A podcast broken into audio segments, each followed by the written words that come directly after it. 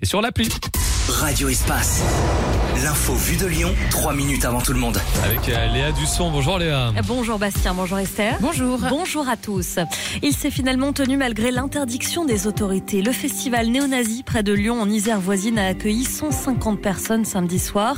La personne qui avait loué la salle avait prétexté vouloir célébrer un anniversaire.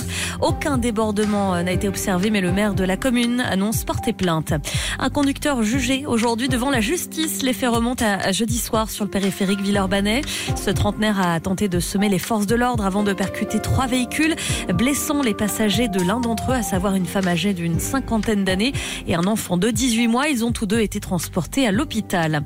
L'actu, c'est aussi ce grave accident près de Lyon à Saint-Étienne-des-Ouillères. Deux jeunes de 19 et 21 ans ont dû être héliportés en direction d'hôpitaux lyonnais après avoir perdu le contrôle d'une moto. Ça s'est passé hier matin. Une enquête est en cours.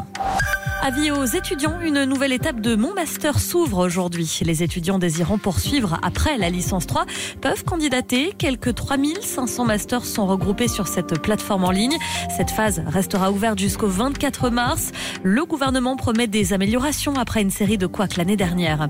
À l'international, un plan d'évacuation des civils présenté par l'armée israélienne.